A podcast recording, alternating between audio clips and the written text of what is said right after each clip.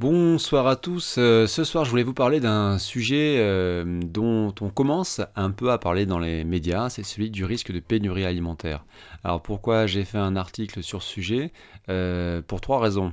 la première, c'est que j'estime, et je pense que vous serez nombreux à partager cet avis, que lorsqu'un ministre du gouvernement nous affirme les yeux dans les yeux qu'il n'y a pas et qu'il n'y aura pas de risque de pénurie alimentaire, il y a toutes les raisons du monde pour s'inquiéter.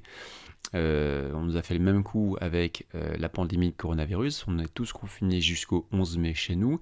Et pourtant, euh, les ministres à tour de rôle nous avaient dit qu'il n'y avait que très peu de risques que la pandémie arrive jusqu'en France. Lorsqu'elle était arrivée en France, il y avait finalement, on avait affaire à quelque chose de beaucoup moins grave qu'on ne le pensait. Ça, ce sont les déclarations d'Agnès Buzyn.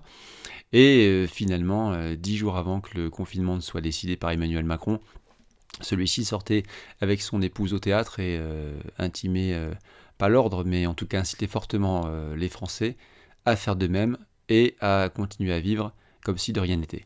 Euh, voilà pour la, question de l'inquiétude, euh, d'autant plus que trois organisations internationales, l'OMC, euh, Organisation mondiale du commerce, l'OMS, donc de la santé, et une autre organisation indépendante de l'ANU ont indiqué il y a quelques jours maintenant qu'il y avait un risque alors je vais vous le lire, un risque de, de pénurie à prendre au sérieux.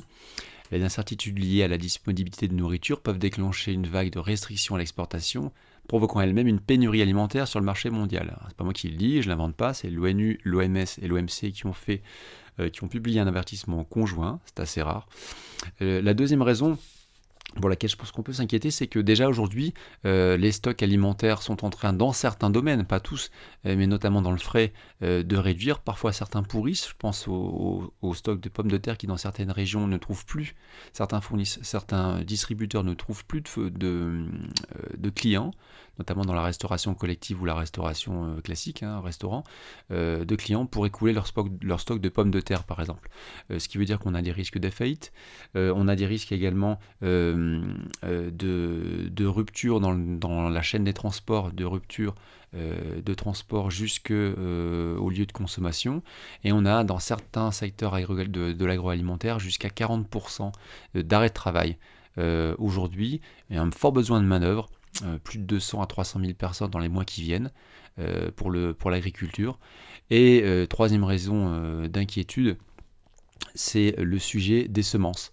Le sujet des semences, euh, forcément, si aujourd'hui on a des difficultés à récolter, euh, on aura des difficultés à récolter également les semences qui serviront pour l'année prochaine. Donc des, donc, craintes donc, de, pénurie alimentaire, pas forcément pour euh, les, semaines ou les mois qui viennent, mais plutôt pour les prochaines années d'autant plus que la France sera dans un état économique euh, assez compliqué dans les mois et les années qui viennent.